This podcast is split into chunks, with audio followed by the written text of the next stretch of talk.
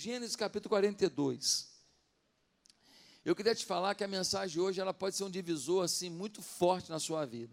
Há coisas que você espera de Deus que nunca vão acontecer se você não resolver o que a gente vai falar hoje aqui. Há sonhos que você tem, econômicos, emocionais, familiares, que você nunca vai resolver se você não resolver o que eu vou falar aqui hoje.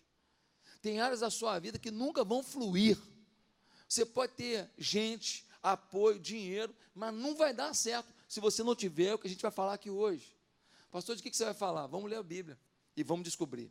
Gênesis capítulo 42, nós lemos assim: Quando Jacó soube que no Egito havia trigo, disse a seus filhos: Por que estão aí olhando uns para os outros?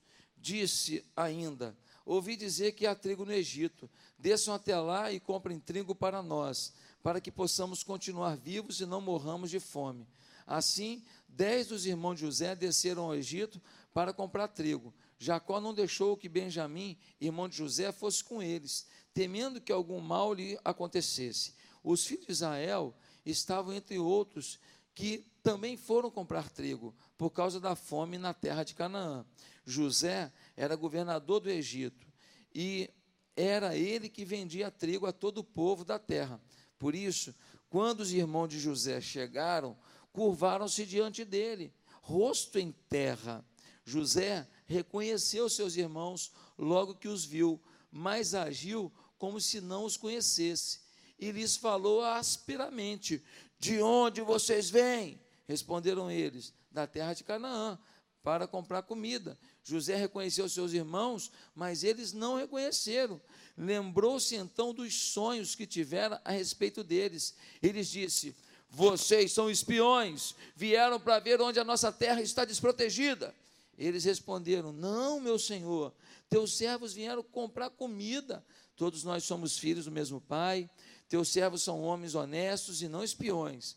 Mas José insistiu: Não, vocês vieram ver onde a nossa terra está desprotegida. Eles disseram: Teus servos eram doze irmãos todos filhos do, filhos do mesmo pai, na terra de Canaã. O caçula está agora na casa com o pai, e o outro já morreu. José tornou a afirmar: É como lhes falei, vocês são espiões. Vocês serão postos à prova. Juro pela vida de Faraó que vocês não sairão daqui enquanto seu irmão caçula não vier para cá.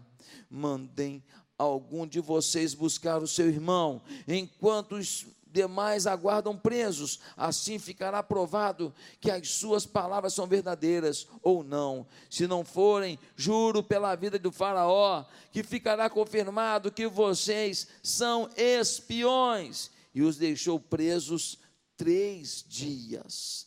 No terceiro dia, José lhes disse: Eu tenho temor de Deus. Se querem salvar sua vida, façam o seguinte: se vocês são homens honestos, deixem um de seus irmãos aqui na prisão, enquanto os demais voltam levando trigo para matar a fome de suas famílias. Tragam-me, porém, o seu irmão caçula, para que se comprovem as palavras e vocês não tenham de morrer. Eles se prontificaram a fazer isso e disseram uns aos outros: Certamente estamos sendo punidos pelo que fizemos ao nosso irmão. José. Vimos como ele estava angustiado quando nos implorava por sua vida, mas não lhe demos ouvidos, por isso nos sobreveio esta angústia. Rubem respondeu: Eu não lhes disse que não maltratassem o menino, mas vocês não quiseram me ouvir. Agora teremos que prestar contas do seu sangue. Eles, porém, não sabiam que José podia compreendê-los, pois ele lhes falava por meio de um intérprete. Nisso, José retirou-se e começou a chorar. Mas logo depois voltou e conversou de novo com eles. Então escolheu Simeão e mandou acorrentá-lo diante deles. Amados, eu vou falar do capítulo 42 ao 45, por isso eu não vou ler todo o texto. Eu vou contar essa história para você, essa parte da história.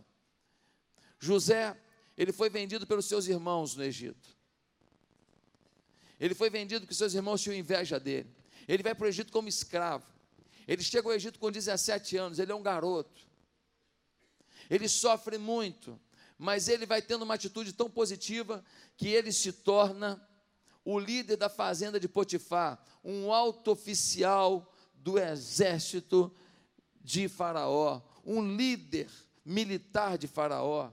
E agora José, quando ele está nessa posição, a mulher de Potifar fica afim dele, começa a se interessar por ele, começa a persegui-lo, e como ele não cai na teia dela, ela em revolta declara para o marido que José tentou agarrá-la. José vai para uma masmorra, José vai para uma prisão, de forma maldosa, de forma desonesta. Ele não fez nada por aquilo, mas ele está numa prisão. Muitos, ao cair numa masmorra, de forma tão desonesta, mentirosa, talvez muitos tirariam a própria vida. José decidiu ser feliz com o que ele tinha, decidiu viver aquele momento, e ele começa a ter uma atitude tão positiva que o carcereiro faz de José o líder da prisão. Um dia ele resolve um problema na vida de um homem que está na prisão, um copeiro. Ele revela o sonho desse copeiro.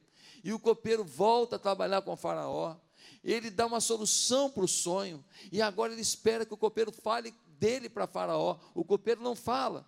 Dois anos depois é que vai falar, porque Faraó também tem um sonho: sete vacas gordas, sete vacas magras, sete espigas gordas, sete espigas magras. Ele revela o sonho de Faraó e ele diz: Faraó, vai ter sete anos de muita fartura, mas depois vai ter sete anos de muita escassez. E o senhor precisa colocar alguém numa superintendência para poder coordenar a arrecadação de mantimento ao longo de sete anos de fartura. O senhor tem que tirar um quinto, 20% de tudo que for arrecadado. E na hora das vacas magras, na hora da pobreza, na hora da seca, não vai faltar mantimento no Egito. O faraó vira e fala para ele, fala assim, você então é esse homem. Você é este homem. E agora ele se torna governador de todo o Egito, a nação mais poderosa do mundo. E ele se torna o governador de toda essa nação. Quantos anos ele tem? 30 anos. De 17 aos 30.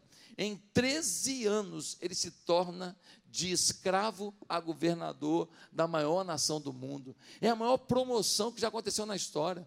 É o maior crescimento empresarial que alguém já teve na vida. É uma coisa mirabolante. Eu não estou falando de ganhar dinheiro, estou falando de poder. Eu não estou falando de ganhar dinheiro, porque o menino do Facebook ganhou mais dinheiro que o José, talvez. Mas eu estou falando de poder, de influência. Ele passa a ser o manda-chuva da maior nação do mundo.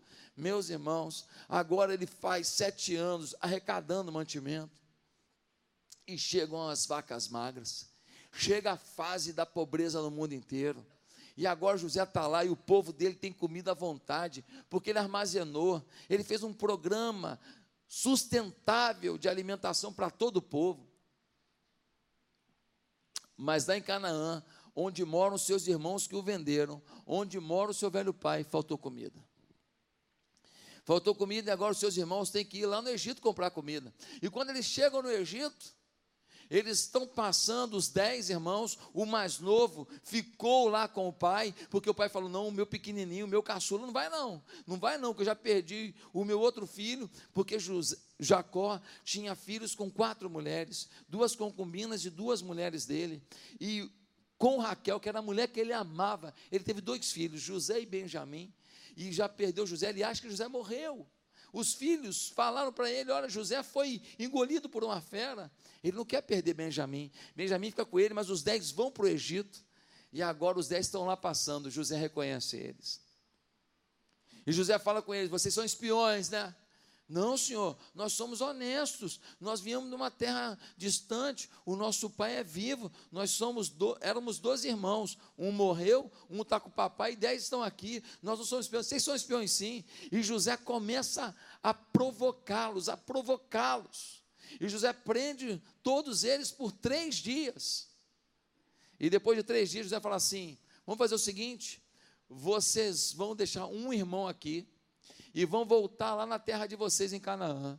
E vocês vão trazer o caçula, o irmãozinho de vocês aqui. Se ele vier aqui, eu vou ter certeza de que vocês não eram espiões, que vocês não estavam mentindo. Então vocês vão fazer isso. Se vocês fizerem isso, está comprovado que vocês não são espiões e ninguém vai morrer. Senão alguém vai morrer. Eles voltam para Canaã, chegam lá, falam com Jacó: Jacó, pai, pai, olha, o Simeão ficou preso lá no Egito. Eles estão achando que a gente é espião. E pai, aconteceu um negócio esquisito. O quê? Olha, eles deram mantimento para a gente e ainda colocaram nas nossas mochilas, nas nossas coisas, todo o dinheiro que a gente pagou, as moedas todas, eles devolveram. Eles devolveram tudo. Pai, não estou me entendendo nada. Jacó fala: misericórdia, que coisa terrível. Mas meu filho vai levar, vocês vão levar, não.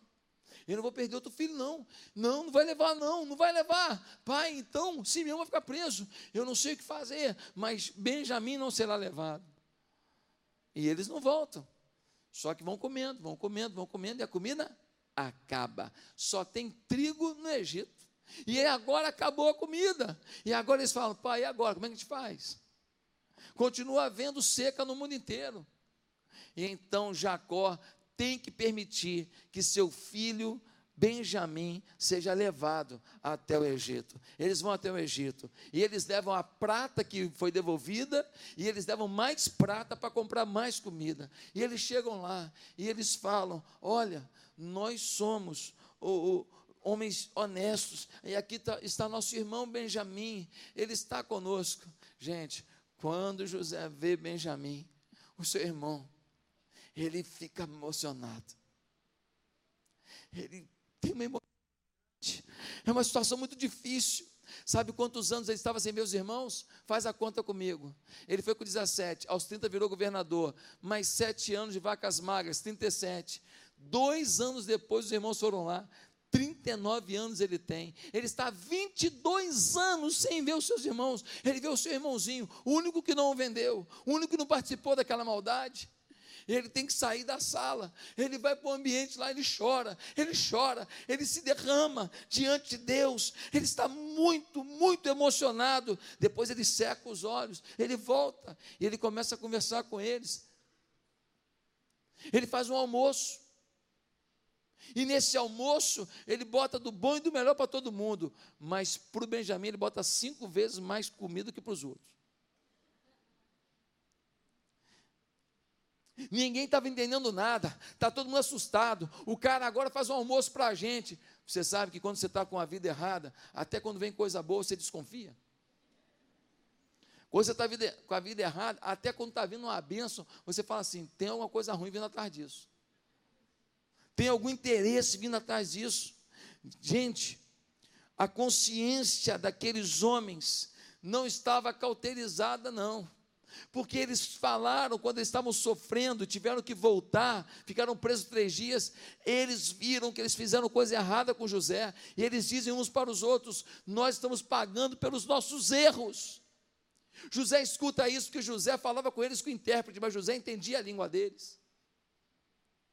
Agora esses homens voltam e voltam com o irmãozinho, e José está olhando para toda aquela família e falando: São os meus irmãos.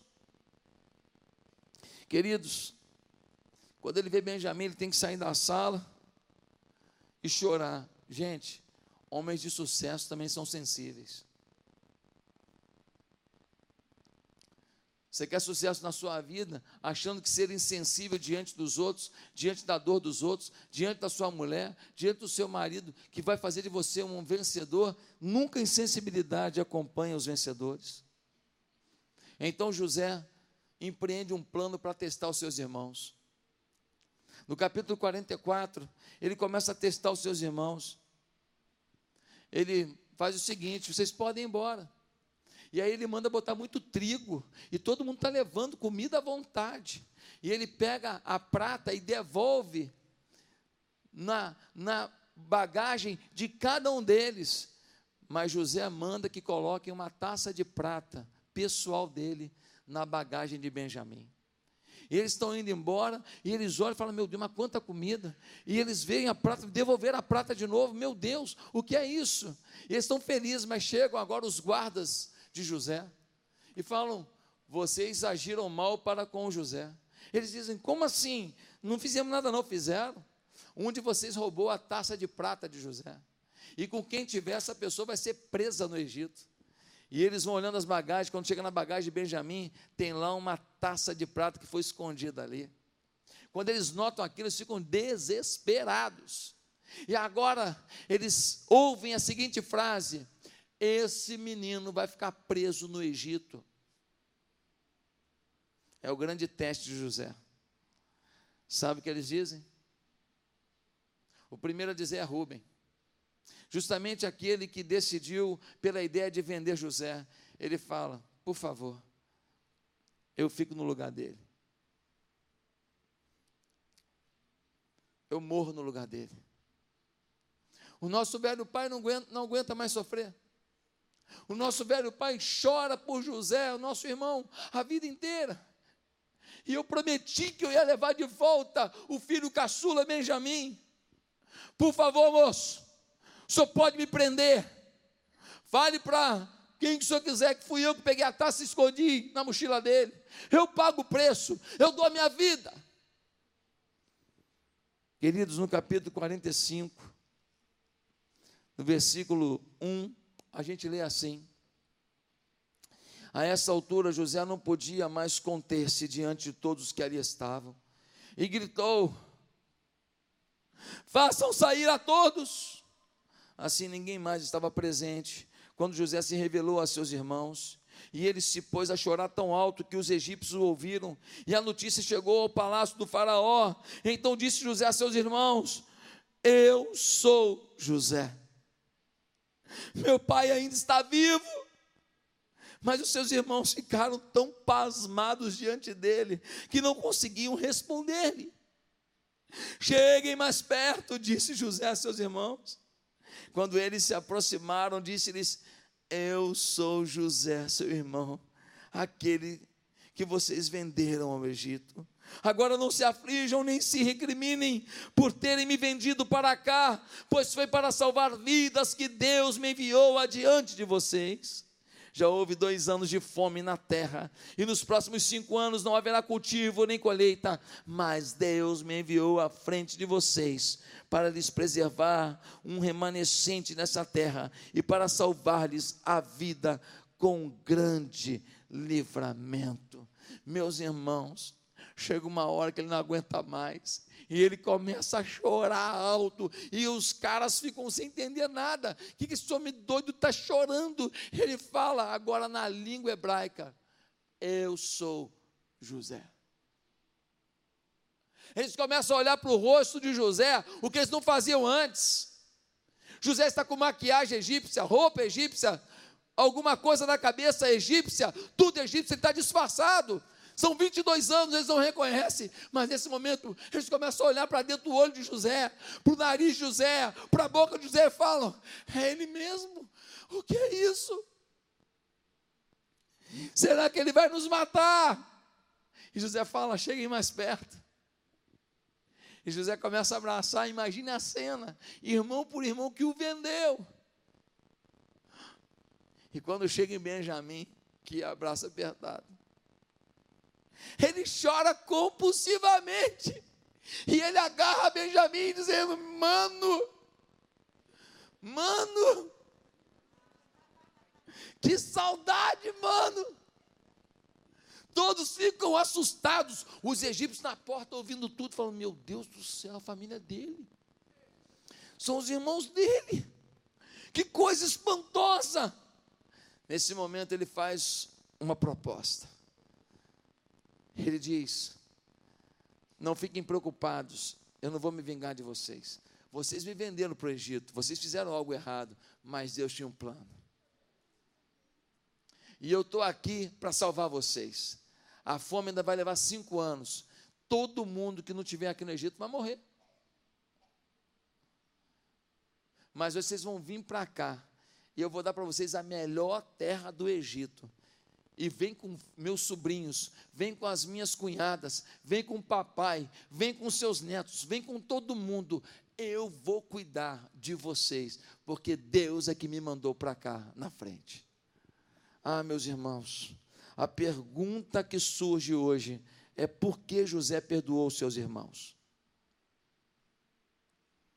Você sabe me dizer? Eu vou te dar três respostas. José perdoou seus irmãos primeiro porque ele era um homem cheio de Deus e Deus é amor. Se você não consegue perdoar, cheio de Deus você não está. Porque Deus é amor. José era um homem entregue a Deus. A vontade de Deus é o perdão, a vontade de Deus não é a mágoa, não é o rancor. não é indiferença. Quando Jesus estava lá no Calvário e as pessoas o crucificando, que ele disse? Pai, perdoa-lhes porque não sabem o que fazem. Ah, mas ele é Jesus, né? Jesus é Jesus. Como é que ele faz isso? Só ele mesmo. Não, um homem chamado Estevão estava sendo apedrejado pelos comparsas do apóstolo Paulo, quando ainda era Saulo, o perseguidor. E Estevão vai dizer as mesmas palavras: Senhor, não lhes imputes esse pecado. Perdoa-lhes, Senhor, eles não sabem o que estão fazendo. Ei, alguém cheio de Deus está cheio de amor, porque Deus é amor. Segundo lugar, sabe por que ele perdoou seus irmãos? Porque as mágoas e traumas feriram seu passado. Feriram. Mas ele não queria que paralisassem seu presente e muito menos que impedissem seus sonhos para o futuro. José decidiu que as mágoas e traumas que feriram seu passado não iam paralisar o presente e nem impedir seus sonhos para o futuro. Meus irmãos, ficar remoendo decepção do passado leva você a atitudes prejudiciais à sua criatividade e à sua motivação. Gente presa em mágoas, não cria nada, não inventa nada, nunca inventou uma coisa poderosa para a humanidade. Alguém que fica o dia inteiro se latejando de raiva por causa de alguma coisa que aconteceu, se infernizando a alma por causa de uma dor que foi gerada nunca vai fazer alguma coisa grandiosa. Alguém que fica o tempo inteiro querendo fazer uma vingança ou torcendo pelo fracasso de alguém. Ei, às vezes alguém que fez uma coisa errada com você, ele se arrependeu, ele mudou de vida e ele vai prosperar muito. Se você ficar dependendo do fracasso dele para você ser feliz, você se lascou. Porque ele encontrou o arrependimento e você não encontrou o perdão. José estava sarado na casa de Potifar, estava bem, estava numa boa, ele estava legal, fazendo as coisas. Depois de tanta mágoa, a mulher de Potifar provoca mais mágoa. Depois ele revela o sonho do copeiro do rei. O copeiro do rei, dois anos, não lembrou dele. Só decepção. Mas ele não quer saber de murmuração, depressão, paralisação. Deus não abençoa murmuradores. Pessoas deprimidas não enxergam as oportunidades de Deus. Pessoas paralisadas não têm força para recomeçar algo. E na vida há momentos que nós precisamos recomeçar. Na vida há momentos que nós não podemos simplesmente falar, tentei não conseguir. Você vai ter que tentar de novo agora da maneira correta, já sabendo mais uma maneira de não fazer, porque o seu fracasso te ensinou a não fazer daquela maneira. José perdeu muita coisa, mas não perdeu duas coisas. Ele não perdeu a fé e os sonhos. Quando alguém falava de sonho, falava assim, disso aí eu entendo, hein? Negócio de sonho é comigo mesmo. Eu revelo o sonho porque eu mesmo sonho o tempo inteiro. Eu queria te falar uma coisa: eu sou meio José nisso. Eu sonho o tempo inteiro. O meu celular toca, eu falo, deve ser o Donald Trump. Oh, pode abrir uma atitude em Washington. Sério, eu acredito o tempo inteiro que Deus tem uma novidade, que Deus tem um milagre. O telefone toca de novo, eu atendo o telefone. Oh, aqui, Neymar. Dá para você levar atitude lá para o Paris Saint-Germain? É assim. Eu acredito que Deus vai fazer uma coisa boa, uma coisa grandiosa o tempo inteiro. Irmãos, se eu não fizer isso, eu morro.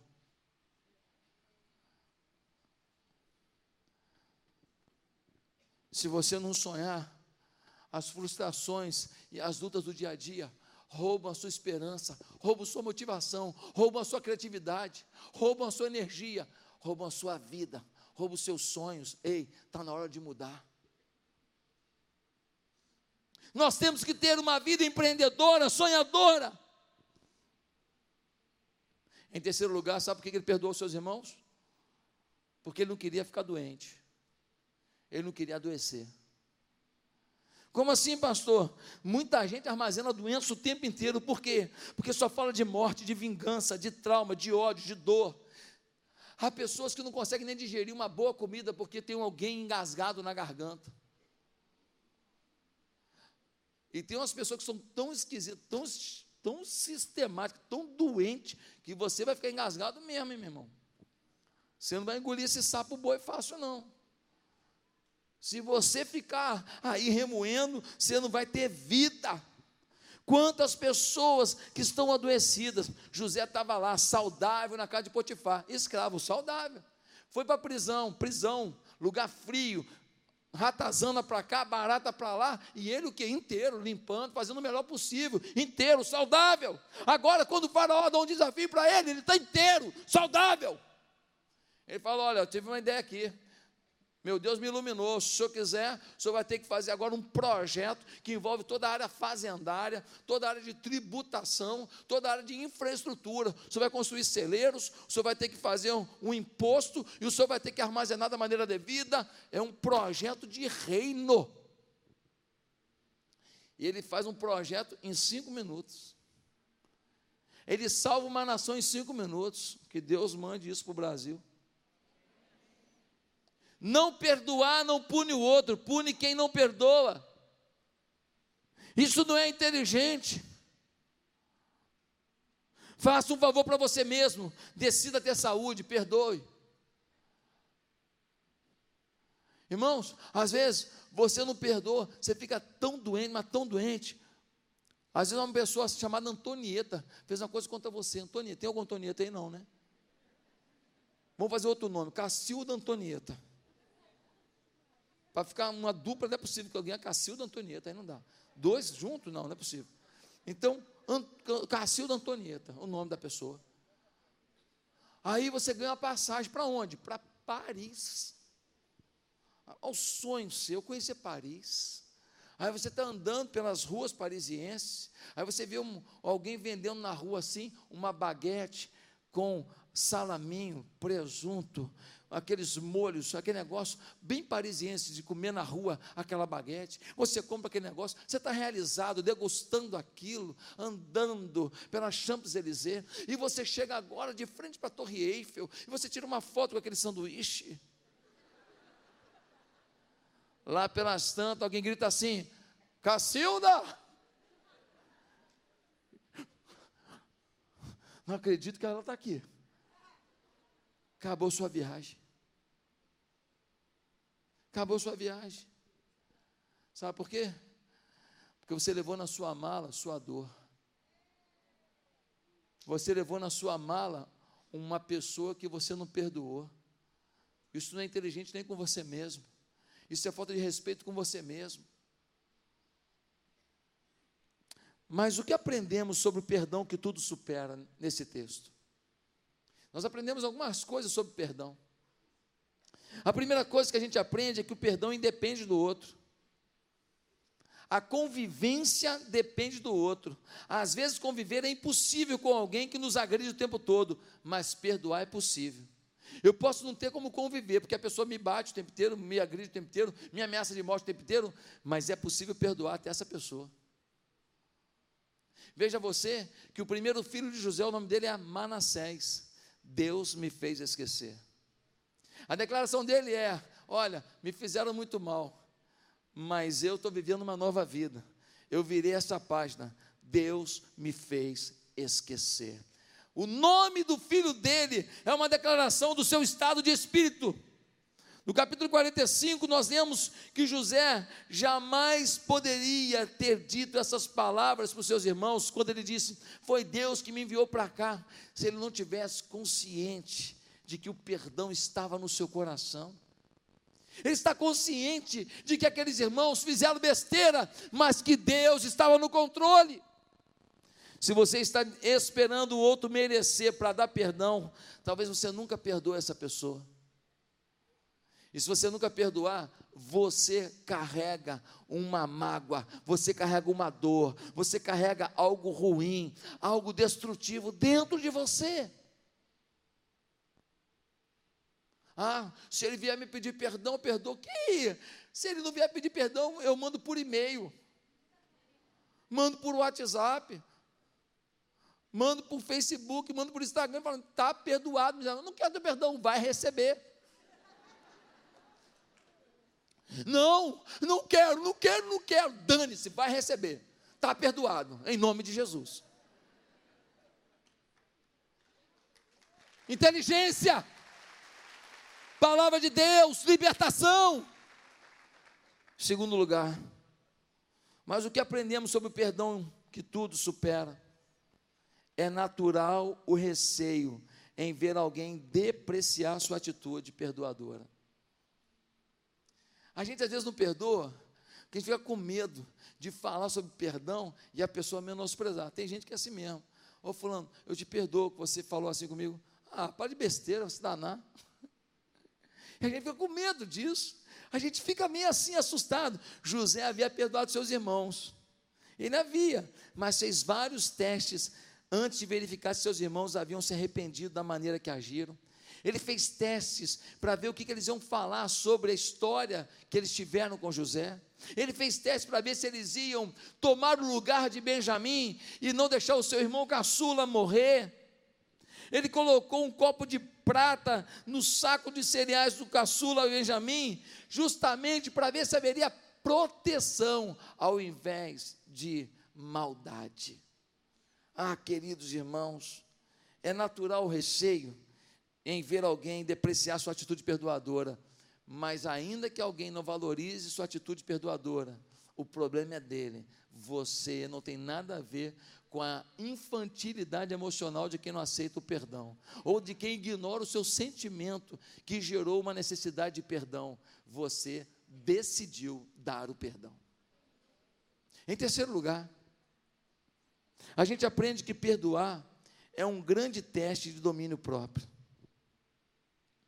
José havia perdoado no coração, botou o nome do filho dele. Deus me fez esquecer. Mas quando ele viu os irmãos pela primeira vez no Egito, o sangue subiu. Quando ele viu os irmãos, ele falou asperamente com os irmãos. Ele falou: vocês são espiões.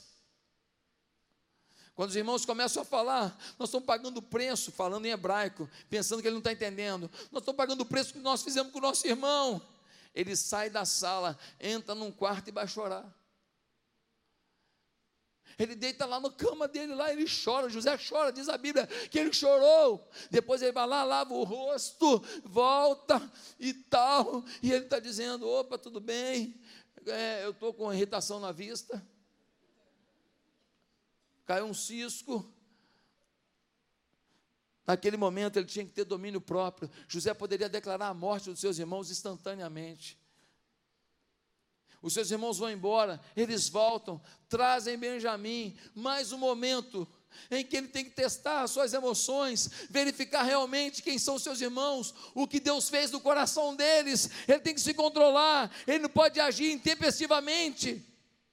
Ele não pode revelar quem ele é logo, ele precisa ter algumas garantias, ele quer ver como está o rumo do coração deles, para poder talvez ajudá-los, auxiliá-los, repreendê-los, ele quer saber como eles estão agindo em relação ao que fizeram.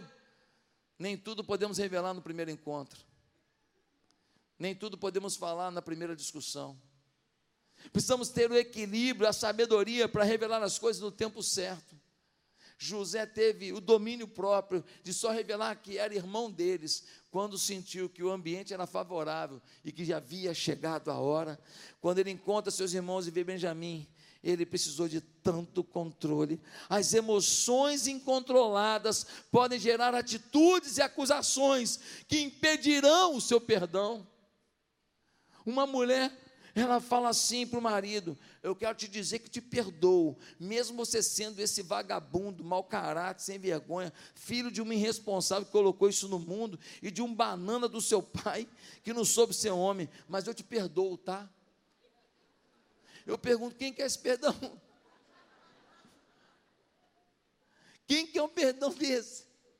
Isso não é perdão, isso é afronta mas eu te perdoo, tá? Isso é afronta, queridos. Nós temos que controlar nossas emoções, senão a gente, no caminho do perdão, a gente fala o que não deve, a gente pisa no acelerador demais, a gente fala de uma maneira muito forte. Em quarto lugar, a gente aprende que perdão genuíno vem acompanhado de desejo sincero pelo bem do outro. Perdão genuíno vem acompanhado de desejo sincero pelo bem do outro. Se você não deseja o bem do outro, você já sabe, não houve perdão. Perdão é quando o sucesso do outro já não me faz mal. A vitória do outro já não me prejudica, não me angustia. Dá uma olhada. Quando José encontra os irmãos pela primeira vez, ele manda de volta para lá, mas manda como? Cheio de comida com dinheiro de volta. Toda a prata que eles levaram, ele devolveu. Ele já abençoou os irmãos na primeira ida. Agora os irmãos voltam com Benjamim. Ele se revela para os irmãos, e os irmãos voltam para buscar o pai, e buscar os filhos, e os netos, e quando eles vão, ele manda cheio de comida e com dinheiro de volta. Aí quando o pai vem, onde é que ele bota? Na melhor terra do Egito. José quer a família por perto. Não é isso que Deus quer com a gente, a gente por perto. Meus amados, quando a família chega ao Egito, ela vai para a terra de Gozen, um lugar de gozo, um lugar de bênção. Aqueles que um dia o ultrajaram, recebem o melhor daquele que aprendeu que o caminho do perdão é o caminho do sucesso. Pastor, eu quero sucesso na minha vida. Enquanto você não perdoar, enquanto você não eliminar alguns troços que você carrega, algumas manchas que você carrega, alguns pesos que você carrega nos ombros, você não está liberado para voar, para correr, para fazer o Ultraman de Deus a corrida do século, a, a natação da vitória, o salto do seu grande êxito. Essas atividades só acontecerão quando o perdão chegar. Quem perdoa quer aliviar o outro da culpa. Olha o que ele fala para os irmãos: gente, vocês me venderam mesmo, fizeram besteira, mas deixa eu te falar uma coisa, fica tranquilo, foi Deus que me mandou na frente. Ele quer diminuir a culpa. Quando a gente perdoa, a gente não quer que você se sinta culpado. Olha, eu, eu, te perdoo, mas assim você me magoou demais, tá? Uma, duas, no outro dia, olha, você magoou demais, hein? Olha, estou te perdoando, mas olha, eu estou sofrendo muito, hein? Toda hora lembrando, toda hora lembrando, não ajuda a pessoa a se sentir perdoada, não ajuda. Toda hora você lembrar a dor e o dano que foi causado. Já tive gente no gabinete que me dizia, eu perdoei, mas o envolvido depois me dizia assim: Pastor, falou que perdoou, mas qualquer problema que tem lá em casa, joga na minha cara. Se eu quebro uma xícara, joga na minha cara. Se eu falo uma coisa que não gostou, joga na minha cara. Pastor, falou que perdoou, mas eu não aguento mais que jogue isso na minha cara. Já tem cinco anos, eu já sofri muito, eu não quero mais ouvir isso. Isso me lembra um momento de fracasso, um momento de dor. Eu não me sinto perdoado, eu não quero viver sem o perdão. Deus já me perdoou, eu já me arrependi. Às vezes o cônjuge, ele termina um casamento que ele não aguenta mais ouvir as palavras do não perdão. Em quinto lugar, a gente aprende nesse texto sobre o perdão que tudo supera, que o perdão não é ignorar o registro ao outro do dano sofrido, mas é não se focar no dano. Não é deixar de registrar o que aconteceu. Muitas vezes a pessoa fala assim: Eu te magoei? Não, não, não, besteira. Você está mentindo. Te magoou sim. Por que não falar? Fale. Às vezes a pessoa fala assim: Você ficou chateado com aquele negócio que eu fiz tal? Fiquei. José fala para eles: Olha, vocês me venderam para o Egito, vocês foram covardes demais. Eu tinha 17 anos, hein? Eu era um garoto. Meus amados irmãos, nós não podemos fugir da realidade. A culpa dos irmãos os fazia ter medo do que José faria com eles após a morte do pai. No capítulo 50, o pai está prestes a morrer, os irmãos estão desesperados, falando assim: caramba, será que depois que o papai morrer, ele vai manter a palavra de não liquidar a gente? Eles já sofrem demais pelo erro que cometeram. José não quer que isso seja aumentado. José não quer aumentar a carga emocional deles. Eles já carregam a dor de terem feito o que fizeram com José, terem vendido o irmão. José não quer isso para eles. Queridos, ignorar fato não é perdoar, é fuga. Perdão passa pela conscientização do dano e de uma atitude honesta de dizer: sei o dano que sofri, mas vou perdoar. Às vezes o outro quer saber o que se está perdoando, pois em sua ótica nem havia percebido o dano causado. Às vezes a pessoa fala: Eu te magoei, você fala: Não, ele continua sem saber, vai fazer de novo. Às vezes ele tocou num assunto com você que é a área que você não tem facilidade de ouvir é uma área que te magoa. Aí ele pergunta: Você ficou chateado falar isso? Não, não fiquei não. Ele vai falar de novo. E aí você vai ficando mais magoado. E ele fala de novo, e mais magoado. E ele fala de novo. Até que um dia você explode. Aí ele fala: Mas você disse que não estava magoado. Honestidade para apresentar o dano sofrido não significa se focar no dano. Eu apresento e a tranquilidade deve acontecer. Já imaginou uma mulher que fala assim para o marido, ou o marido que fala para a mulher: Eu não sei como você conseguiu fazer algo tão mesquinho, tão baixo, tão ridículo, tão burro, tão irresponsável, mas eu te perdoo, afinal, nem todo mundo é inteligente. É uma maneira muito gostosa da pessoa se sentir perdoado, não? Em sexto e último lugar, nós aprendemos sobre o perdão que terá muito mais chance de perdoar alguém que procura entender os propósitos de Deus para a sua vida. Terá muito mais chance de perdoar alguém que procura entender os propósitos de Deus para a sua vida. Uma moça deu um testemunho. Ela foi violentada pelo pai. Ela perdoa o pai e abraça o pai. E alguém diz: Puxa, isso é tão importante para o pai, eu nem estou preocupado com o pai.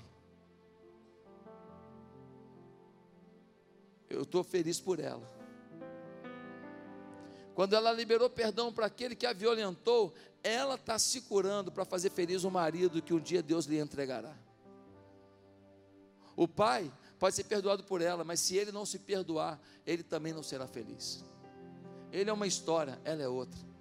Quando ela deu perdão, ela está declarando: o que me fizeram, o dano que me causaram, não determinará quem eu sou e para onde eu vou. É por ela que eu estou feliz, por essa pessoa dizer: eu consegui perdoar. Ele disse: Ei, Deus me mandou. Vocês fizeram uma coisa errada. Eu teria que vir para o Egito, poderia ter vindo de outra maneira. Acabei vindo pelo jeito errado, mas Deus estava no controle. Vocês foram instrumento de Deus para que agora, eu estando aqui no Egito, eu possa cuidar de vocês e todos vocês sejam perdoados, abençoados fortalecidos e supridos pelo Deus Todo-Poderoso. Eu vim na frente para o meu pai não morrer. Gente, imagina quando José ouviu dizer que o pai dele estava passando fome. A gente veio comprar comida, que está faltando comida lá para a gente para o nosso pai. O pai de José é um ancião, é um senhor. Um pai que ele ama tanto, 22 anos sem ver esse pai, e agora ele sabe que o pai dele está sem comida. É muito duro para José esse momento. Meus amados e queridos irmãos, é mole ver a mão de Deus na hora da bonança e do milagre, mas José viu em sua história claramente, porque passou por tudo aquilo, ele entendeu que ele estava num projeto de Deus. As suas dores fazem parte do projeto de Deus. Eu não estou dizendo que Deus provocou a sua dor. Eu estou dizendo que Deus te ensina algo com a sua dor. Eu não estou dizendo que Deus provocou a angústia que você sentiu, o trauma que você viveu. Não. Eu estou dizendo que Deus pega a angústia e o trauma e transforma você em alguém mais poderoso, alguém mais preparado, alguém mais fortalecido para viver os sonhos de Deus na terra. Você é menino dos olhos de Deus. Você veio para brilhar. Você não pode duvidar. Você tem algo de especial a fazer. Quando tudo acabar, quando a luz luz se apagar, quando Cristo voltar, você tem que ter alguma coisa grandiosa para declarar, você tem que ter alguma coisa poderosa para dizer. E o seu trauma não tem a ver com isso, mas a glória de Deus no seu trauma tem. Meus amados irmãos, o meu pai é pastor há mais de 50 anos. E eu sempre fui muito ativo na vida pastoral. Com 17 anos, eu era presidente dos adolescentes, dos jovens da igreja. Eu liderava jovens de 24, 25 anos com 17 anos. E muito rápido, eu comecei a ver que nem todo mundo era tão bonito assim na igreja. Muito rápido eu comecei a ver que existe gente ingrata, que ovelha é dócil, mas ovelha morde. Muito rápido eu comecei a ver que às vezes a forma de decisão numa igreja pode prejudicar o amor, e por isso nós decidimos as coisas na igreja aqui de forma diferente. E as dores do pai da gente são dores que doem na gente multiplicado. Eu, adolescente, tive vontade de dar soco na cara de gente por causa do meu pai. Mas com a mansidão dele diante daquelas provocações, a habilidade dele diante daquelas dores, mal sabia eu que Deus estava me preparando para ser o que sou hoje, pastor. Nas dores do meu pai, Deus me trazia alívio. Nas lágrimas dele, Deus me trazia as gargalhadas. Nas experiências dele, Deus me produzia mais experiências. E quando eu vim para o ministério, eu vim muito mais preparado para lidar com certas situações, para driblar outras, para ignorar outras, para peitar outras. E é por isso que a gente vive esse sonho gostoso aqui. Uma igreja que as decisões são rápidas, fluem, e a cada dia que você chega, as coisas foram decididas e o rumo de Deus foi estabelecido. Deus estava me preparando no meio das dores, no meio das lutas, também de muitas vitórias, de muitas alegrias, sim. Mas Deus estava trabalhando a minha vida. Ah, meus amados, você consegue perceber os propósitos de Deus em tudo que você passou? Pastor, eu sempre fui uma pessoa muito pobre. Pois é, na pobreza a gente aprende tanto, né? Pastor, eu já tentei um monte de empresa, montei um monte de negócio, quebrei um monte de vezes. Ah, a gente aprende tanto numa quebrada, né? Pastor, eu fui machucado, violentado. É, Jesus sabe bem como é que é isso. Ele também foi. E você se torna bem mais cascudo, né? Bem mais forte quando você já tomou as lambadas, já sabe até aonde vai uma dor e que dali não passa, e que um dia essa dor passa e que você continua vivo. Pastor, já passei muita escassez. Faltou até comida. É. Jesus também teve fome, frio. Ele sabe bem da tua dor. Mas Ele estava te preparando para você denunciar ao mundo que ainda que a figueira não floresça, que ainda que não haja fruto na vide, que ainda que nenhum animal procrie, que ainda que falte o sustento na tua dispensa, todavia você vai se alegrar no Senhor, o Deus da tua salvação. Se você não perdoa, você se embrutece. Se você não perdoa, você se afasta do eterno. Se você não perdoa, você se torna insensível, e a insensibilidade rouba de você a percepção espiritual do que o Espírito está dizendo. Ei, que tal hoje ver que no meio das lutas todas que você viveu, ou que vive, Deus pode estar preparando você para ser alguém melhor. Nessa noite eu queria convidar todos que aqui estão a liberarem perdão a quem os atingiu. Queria convidar você a sair daqui mais forte, mais determinado, a não carregar nas suas costas o peso de uma acusação, de uma ofensa, de uma vingança. Quero convidar você a sair daqui mais apaixonado por Deus e por pessoas, mais convicto, convicto de que com Deus você é maior do que o dano que te fizeram. Quero te chamar para sair da escravidão, da masmorra para governar alguma coisa para Jesus. Quero te convidar a sair do calabouço para revelar sonhos das pessoas e para viver os seus próprios sonhos. Pastor, como eu consigo isso? Bem, não tem jeito sem Jesus não. Como conseguir perdoar sem Deus? Como conseguir amar de verdade, sem o Espírito de Deus. Chega uma hora que a nossa humanidade fracassa, e só a força do Espírito nos move.